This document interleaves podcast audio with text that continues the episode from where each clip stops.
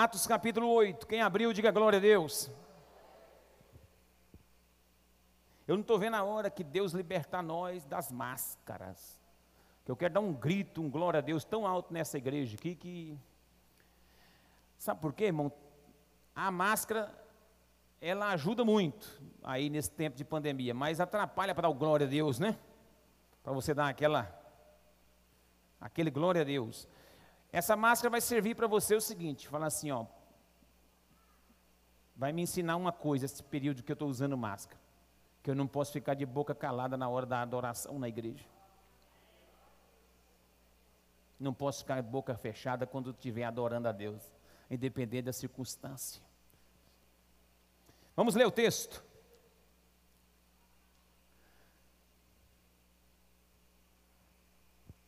Capítulo 8 de Atos. Naquele dia, teve início uma grande perseguição contra a igreja em Jerusalém. Todos, exceto os apóstolos, foram dispersos pelas regiões da Judéia e da Samaria. Alguns homens piedosos sepultaram Estevão e fizeram grande lamentação por ele. Saulo, porém, queria assolar, queria destruir a igreja indo de casa em casa, arrastava homens e mulheres, lançando-os na prisão. Enquanto isso, os que foram dispersos iam por toda a parte pregando a palavra. Filipe foi à cidade de Samaria e anunciava Cristo ao povo dali. As multidões unânimes davam atenção às coisas que Filipe dizia, ouvindo-as e vendo os sinais que ele fazia pois os espíritos imundos, gritando em alta voz, saíam de muitos que estavam possuídos por eles. E muitos paralíticos e coxos foram curados. E houve grande alegria naquela cidade. Havia naquela cidade um homem chamado Simão, que praticava artes mágicas, ou seja, feitiçaria, e deixava o povo de Samaria admirado dizia ser alguém muito importante, e todos lhe davam ouvidos, do menor ao maior, dizendo: Este homem é o próprio poder de Deus. No entanto, portanto, era chamado de o grande poder. Davam atenção a ele porque durante muito tempo os havia impressionado com suas artes mágicas. Quando, porém, deram crédito a Filipe, que os evangelizava a respeito do reino de Deus e do nome de Jesus Cristo. Iam sendo batizados tanto homens como mulheres. O próprio Simão abraçou a fé e, tendo sido batizado, acompanhava Filipe de perto, observando extasiado os sinais e grandes milagres praticados. Quando os apóstolos que estavam em Jerusalém ouviram que o povo de Samaria tinha recebido a palavra de Deus, enviaram-lhes Pedro e João. Chegando ali, oraram por eles para que recebessem o Espírito Santo. Até aí. Senhor, muito obrigado por essa palavra. Seja conosco, abrindo a nossa mente e, acima de tudo, nosso coração para poder não apenas ouvir, mas praticar aquilo que ouvimos nessa palavra. Traga algo próprio do Senhor para a nossa vida nessa noite. Em nome de Jesus. Amém. Irmãos queridos, o texto que nós temos aqui faz parte do início da igreja. Essa igreja que ela é conhecida como a igreja dos primeiros irmãos, dos primeiros séculos e alguns também rotulam como igreja primitiva. É a igreja em que Jesus estabeleceu e que quando Jesus é assunto ao céu, agora fica os apóstolos encarregados de conduzirem esse testemunho público de que Jesus tinha ressuscitado, de que Jesus fazia milagres. Então, os apóstolos começaram a pregar e só na primeira palavra, na primeira pregação, no capítulo nos primeiros capítulos, até aqui, no, do capítulo 1 até o 7, A Bíblia vai dizer que só em uma mensagem do apóstolo Pedro, 3 mil pessoas se converteram. Então a igreja cresceu muito em Jerusalém. Muita gente converteu, creu no poder de Cristo e se tornaram fiéis a Deus. E assustou, isso trouxe uma repercussão muito grande ao poder político, ao poder de Roma, ao poder que estava na época, e eles começaram a perseguir a igreja. Então, essa aqui é a primeira, o primeiro ato de perseguição geral da igreja. Esse capítulo 8 começa registrando isso. Naquele dia teve início a grande perseguição. Que dia foi esse? Foi o dia em que mataram o diácono Estevão, o primeiro mártir da igreja. Porque a Bíblia diz no capítulo de número 7 que eles apedrejaram, mataram, e um tal de Saulo de Tarso, que futuramente seria o apóstolo Paulo, também convertido por esse mesmo poder da pregação, agora aqui era um zeloso, um religioso zeloso e que perseguia os cristãos, e ele estava consentindo na morte do Estevão. O Estevão morreu apedrejado, e a Bíblia diz que o Senhor abriu os céus para receber o primeiro mártir da igreja na terra. O primeiro homem que ousou pregar. A Bíblia, a Bíblia registra que o, o Estevão aqui tinha uma eloquência muito grande. O Estevão causava um impacto muito grande nesses dias, a ponto dele ser perseguido e ser assassinado de forma brutal, apedrejado, porque ele estava incomodando.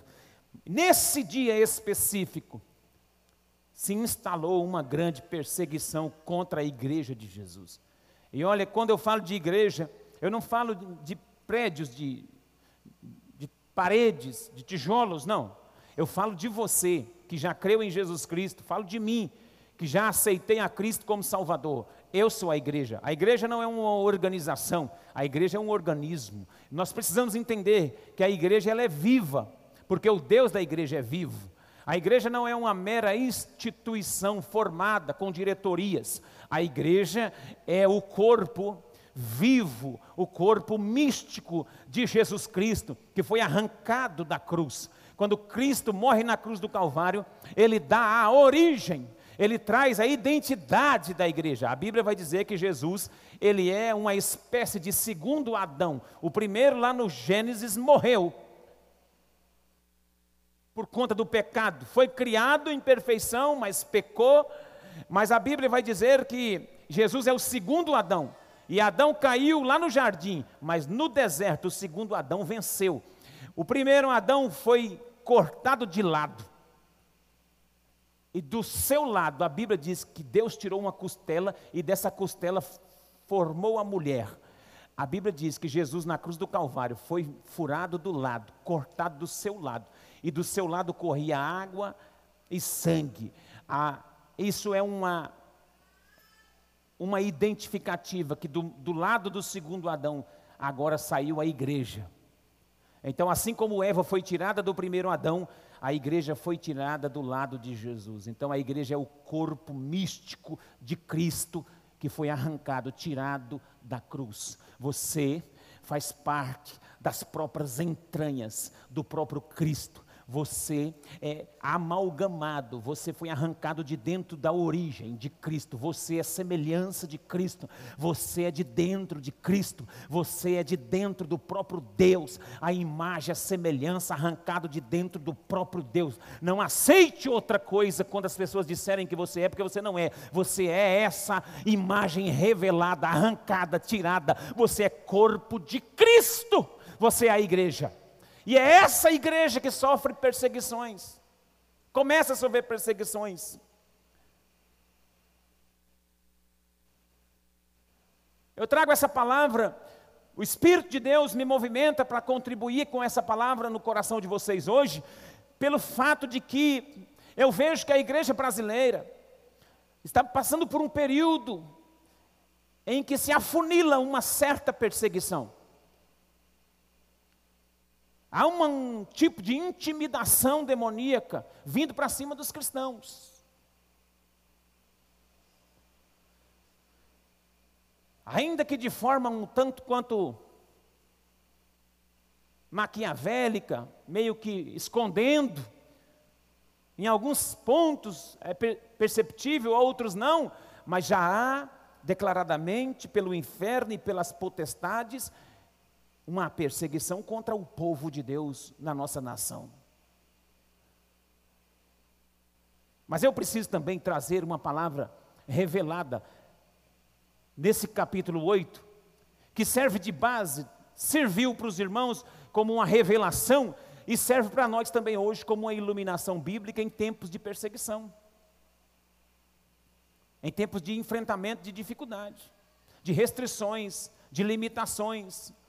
Essa palavra vai revelar que no meio da perseguição, a igreja não para. Os irmãos aqui não pararam.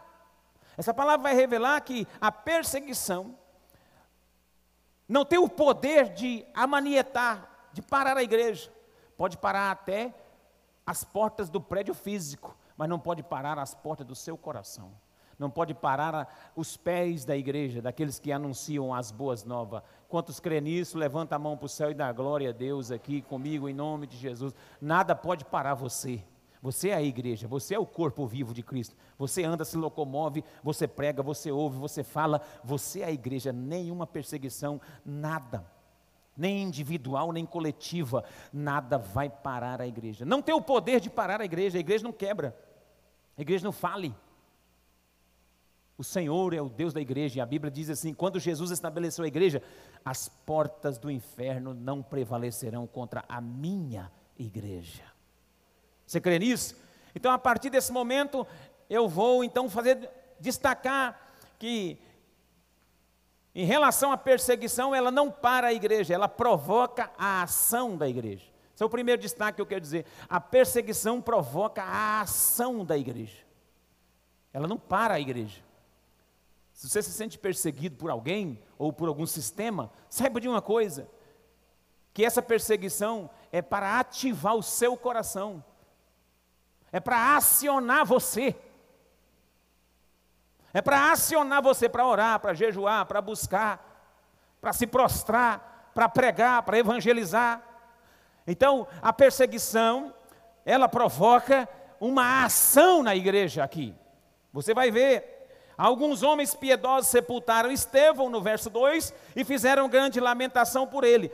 Aí a Bíblia vai dizer: E Saulo, porém, queria assolar destruir, assolar, arrasar a igreja. Ele ia entrando, o Saulo com, com cartas nas mãos do governo, ele ia entrando dentro das casas, arrancando os homens à força, as mulheres à força para fora, ia consentindo na prisão dos cristãos naquele, naquela época.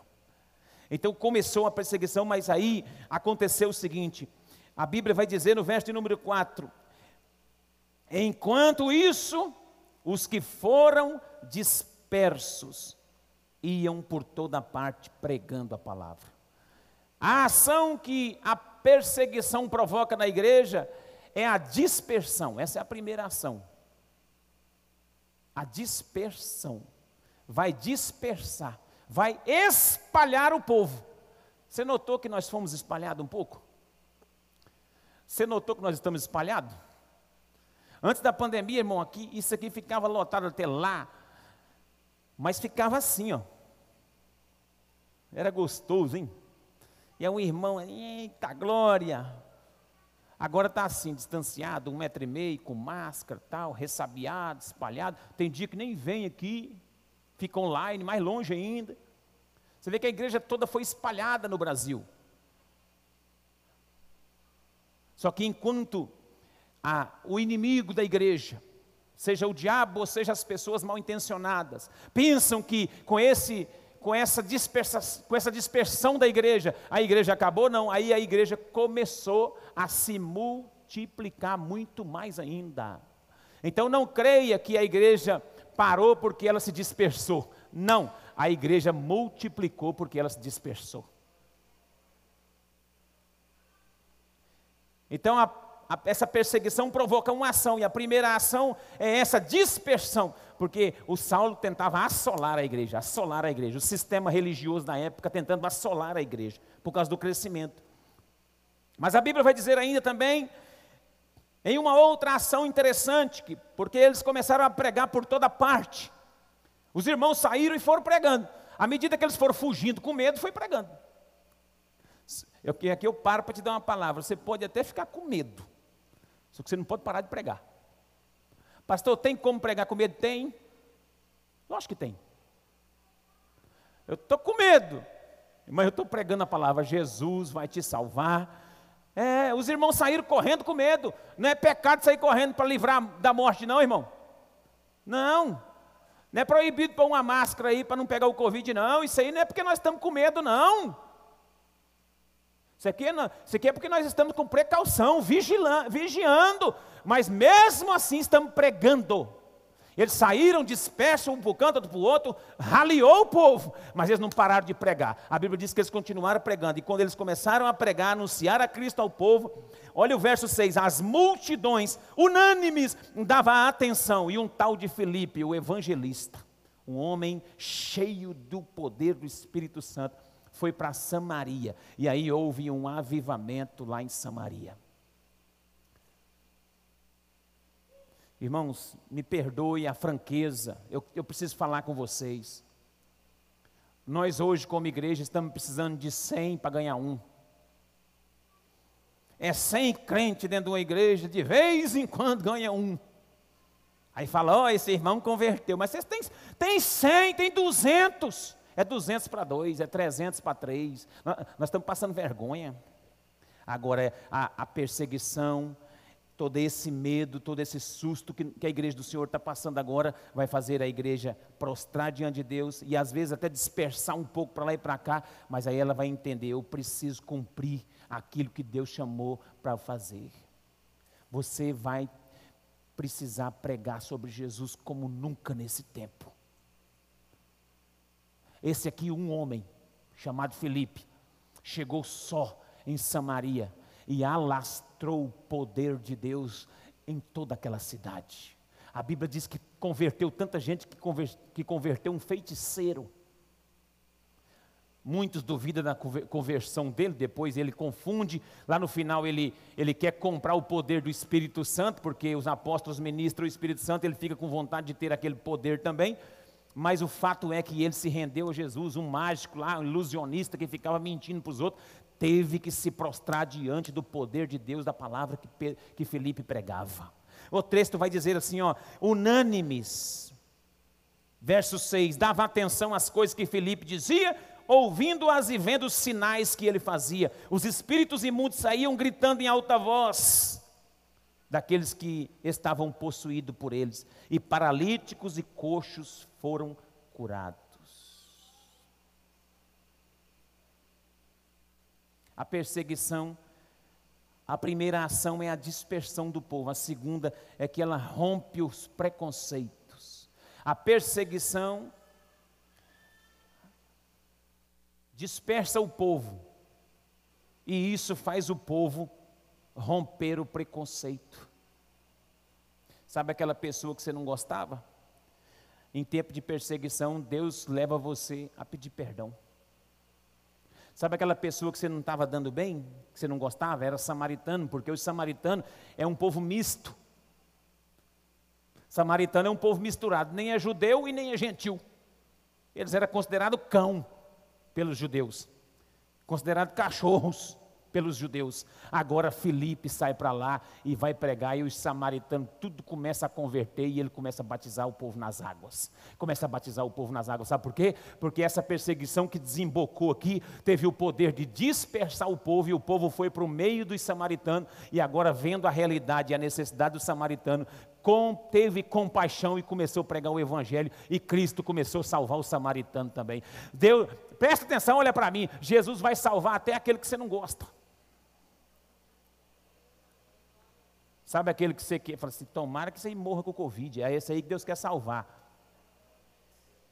Porque tem gente que não gosta de pegar o Covid não, mas está desejando um Covid para um, um, bocado de gente aí. Esses dias eu ouvi um falando, rapaz, aquele homem lá nem para pegar o Covid e morrer, não presta. Olha, isso aí não é de Deus, irmão. Deus vai te levar para você pregar para ele, para ele ser salvo. Aleluia.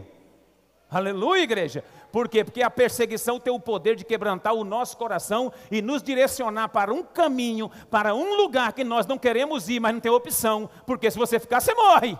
Então você é obrigado a sair para um lugar que você nem queria ir, e lá você vai ver a necessidade de se anunciar a verdade e a palavra. Então você está entrando em alguns lugares nessa cidade, Deus vai te revelar pessoas que você nem tinha costume de conversar, mas é porque Deus quer fazer de você um instrumento, que a perseguição vai fazer você romper com esse preconceito terrível que você tem, esse preconceito ruim que nós temos.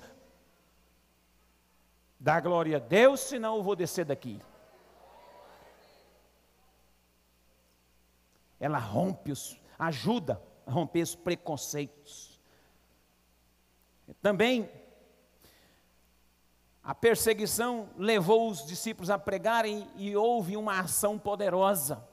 Porque quando a igreja entende o chamado dela, mesmo que no, no nível da limitação, começa a ver prodígios e sinais. Você escutou aqui? Paralítico, coxo,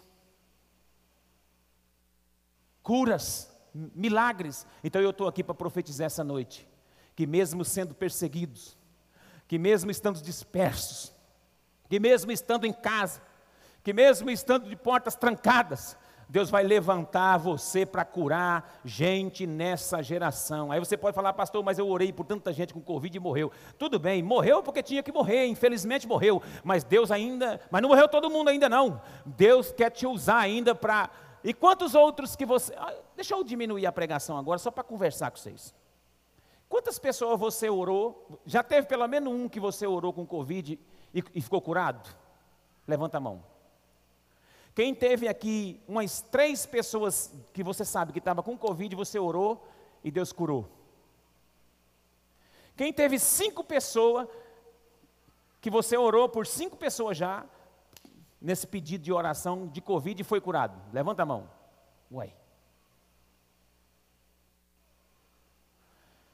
No mínimo, no mínimo, você orou para umas cinco pessoas daqui de Covid que já foi curado. No mínimo. Eu já orei por mais. Já mais de 100 foi curado, mais de 200 foi curado. Que nós oramos e foi curado. Agora, outra pergunta: quem foi curado da Covid aqui dentro? Levanta a mão. E isso fora os outros que não sabem se pegou, porque não fez exame, talvez não pegou mesmo, ou talvez ficou naquela. Olha o tanto de gente que foi curado de Covid aqui dentro.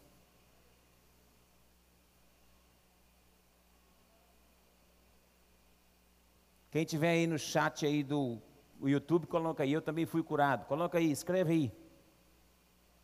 Escreve aí você aí, ó. Eu fui curado. Aqui a maioria foi curado, irmãos. Deus está curando. Deus está levantando a igreja para curar, é sinais e maravilhas, mesmo na perseguição, mesmo no sofrimento, mesmo no meio da doença, mesmo no meio da crise financeira, Deus levantou o povo, até dispersou o povo, colocou dentro de suas casas. Tem gente aí que tem cinco meses que eu não vejo, está dentro da Araptanga e eu não consigo ver, sumiu, dispersou, sumiu mas mesmo assim Deus vai fazer uma grande obra. Não estou preocupado se ficou longe ou ficou perto, não. Agora que ficou bom o negócio, porque agora nós, como igreja, vamos entender o nosso chamado e Deus vai fazer uma revolução nessa cidade através da nossa vida. Só aquele que crê joga a mão para o alto da glória a Deus logo, porque Deus quer fazer uma revolução através da sua vida. Prodígios e sinais e maravilhas vão acontecer. Então, os que faleceram, faleceram, mas foi bem pouco. Na sua oração, no mínimo, deu 10, 20 por um que morreu. Morreu um, 10, 20 foi curado. Então, louvado seja o nome de Jesus. Morreu alguns, infelizmente, mas o Senhor está fazendo a igreja experimentar muitos milagres nessa geração, nesse tempo. Dê por satisfeito, porque Deus vai te usar muito mais ainda. Creia que as suas mãos vão operar sinais nessa cidade, na autoridade do nome de Jesus. Por quê? Porque a perseguição tem esse caráter de movimentar a igreja de acionar a igreja para romper preconceito e para provocar sinais e maravilhas. Aleluia. Outra coisa que, que a igreja também, nesse, nesse período de perseguição, também tem o poder de realizar, mesmo que dispersa, mesmo que distanciada, a igreja prevalece contra o misticismo religioso. O homem que se converteu, Simão, era um místico, era um feiticeiro, um, um curandeiro, um falso curandeiro, um agoreiro. E ele tinha um cognome chamado de o grande poder.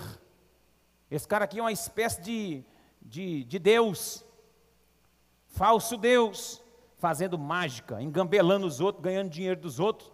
E aí, quando Filipe chegou pregando, desmascarou o povo, parou de crer naquele homem, começou a seguir Filipe e creu em Jesus Cristo.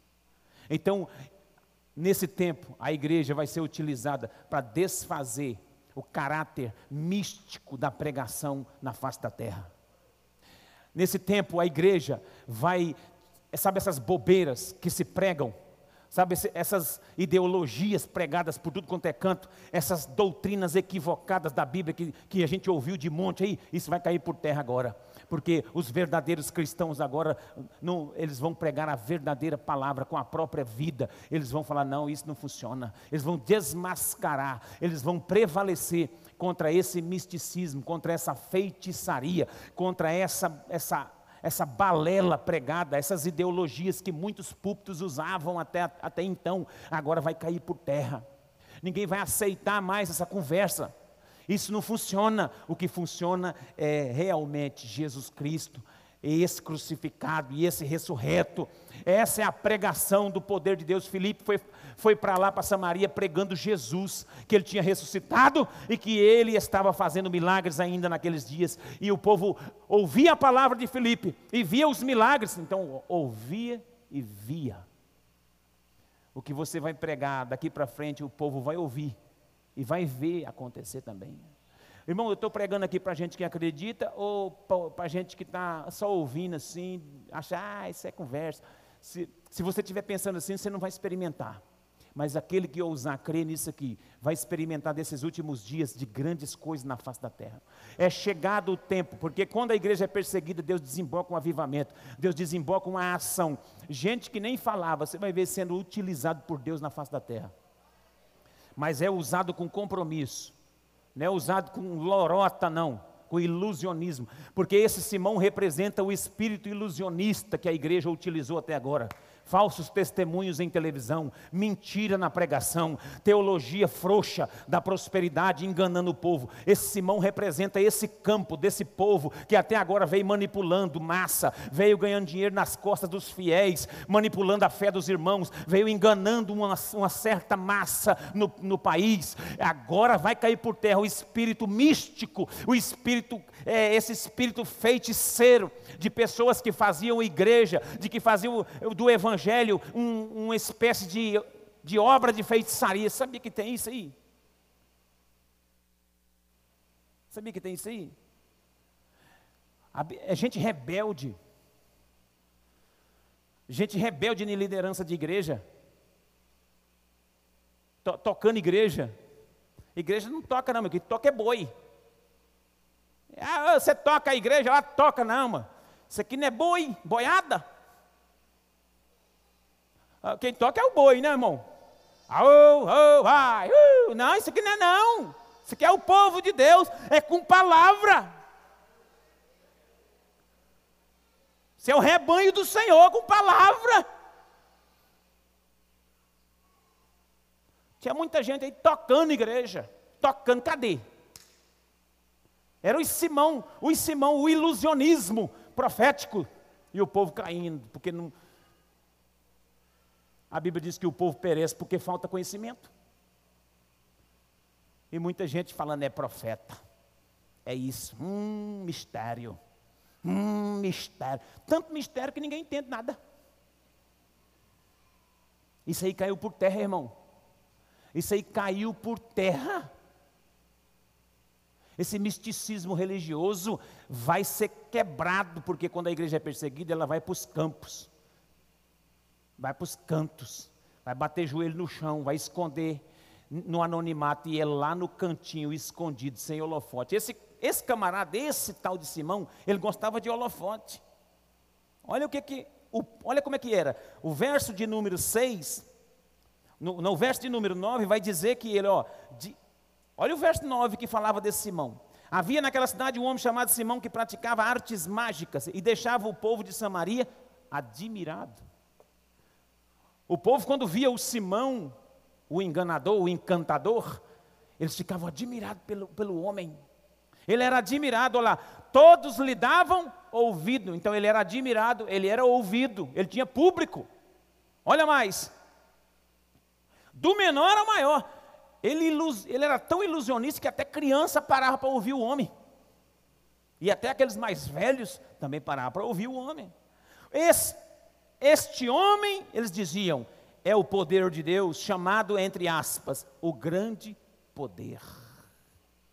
Verso 11: davam atenção a ele, ele tinha atenção do povo.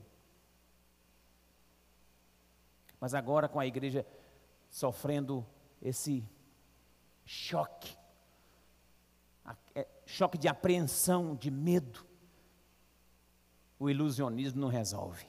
O que resolve é o poder de Deus que Felipe veio pregando. O que resolve é o poder de Deus que Felipe veio pregando através do sangue de Jesus derramado. Aí aqueles coxos e paralíticos estavam lá, Felipe orou e eles se levantaram. Aí o mágico ficou meio sem graça. Porque diante do poder de Deus, aquele que está tá com conversa fiada, ele perde a graça. Diante do poder de Deus, aquele que estava meio que enganando, equivocado, ele perde a graça. O Simão perdeu a graça, falou: rapaz, o cara levantou um coxo aí, ó. O cara curou um paralítico, um cego. Olha, os espíritos imundos do povo estão tá saindo. As minhas mágicas são até boas. Até faz o povo me admirar. Até prende a atenção da população, do povo. Até, até que a massa crê no que eu estou falando, me ouve. Mas isso aí eu não dou conta de fazer. Então, irmão, caiu a máscara do ilusionismo profético do misticismo em nome de, em nome de profecia. Caiu e está caindo muito mais. Deus está alinhando a sua igreja nesse período de pandemia e de perseguição. Você crê nisso? Diga glória a Deus. E por último,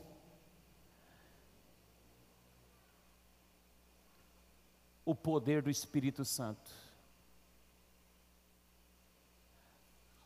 ela prevalece contra esse misticismo, mas ela, essa igreja, ela é atraída, ela é conduzida a ser cheia do Espírito Santo. Olha o verso de número 14. Quando os apóstolos que ficaram lá em Jerusalém, porque os apóstolos não vieram, o povo foi disperso, mas os apóstolos ficaram lá. Mas aí os apóstolos ficaram sabendo Ouviram que Samaria tinha recebido a palavra de Deus, enviaram para lá Pedro e João. Quando eles chegaram, oraram por eles que receberam o Espírito Santo. Pois o Espírito Santo ainda não havia descido sobre nenhum deles, tinham apenas sido batizados em nome do Senhor. Então impuseram as mãos e eles receberam o Espírito Santo. E aqui não foi apenas o Espírito Santo, foi o dom do Espírito Santo. A igreja perseguida, ela é conduzida para ser cheia do Espírito Santo também. Pedro e João, os apóstolos, foram para lá ver o que Filipe estava fazendo e o, e o avivamento. Os milagres acontecendo, eles foram conferir de perto. Quando chegou lá, viu uma turma de gente convertida e batizada. E aí perguntaram para eles assim: Vamos orar? Vamos. E quando ele, vamos, vamos impor as mãos sobre eles para que eles recebam o Espírito Santo. Quando impuseram as mãos. Uma vez uma pessoa falou para mim assim, num seminário: Pastor, eu nunca vi na Bíblia, no Novo Testamento, escrito que Pedro falou em outras línguas. E não está escrito isso mesmo, não. Eu falei, não está escrito, mas tem um, um, não tem só um lugar, tem mais lugares que ele pôs a mão na cabeça dos outros e os outros falaram em língua serve. Ele não era somente cheio do Espírito Santo, como ele também orava para que os outros fossem cheios. O apóstolo Pedro, o apóstolo João, impuseram-lhes as mãos e eles foram cheios do Espírito Santo de Deus.